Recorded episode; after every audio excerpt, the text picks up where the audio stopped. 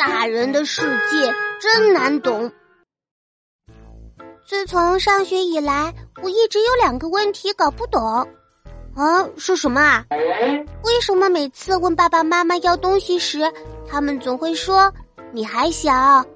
可是为什么每当我犯错误时，他们总会说你都这么大了？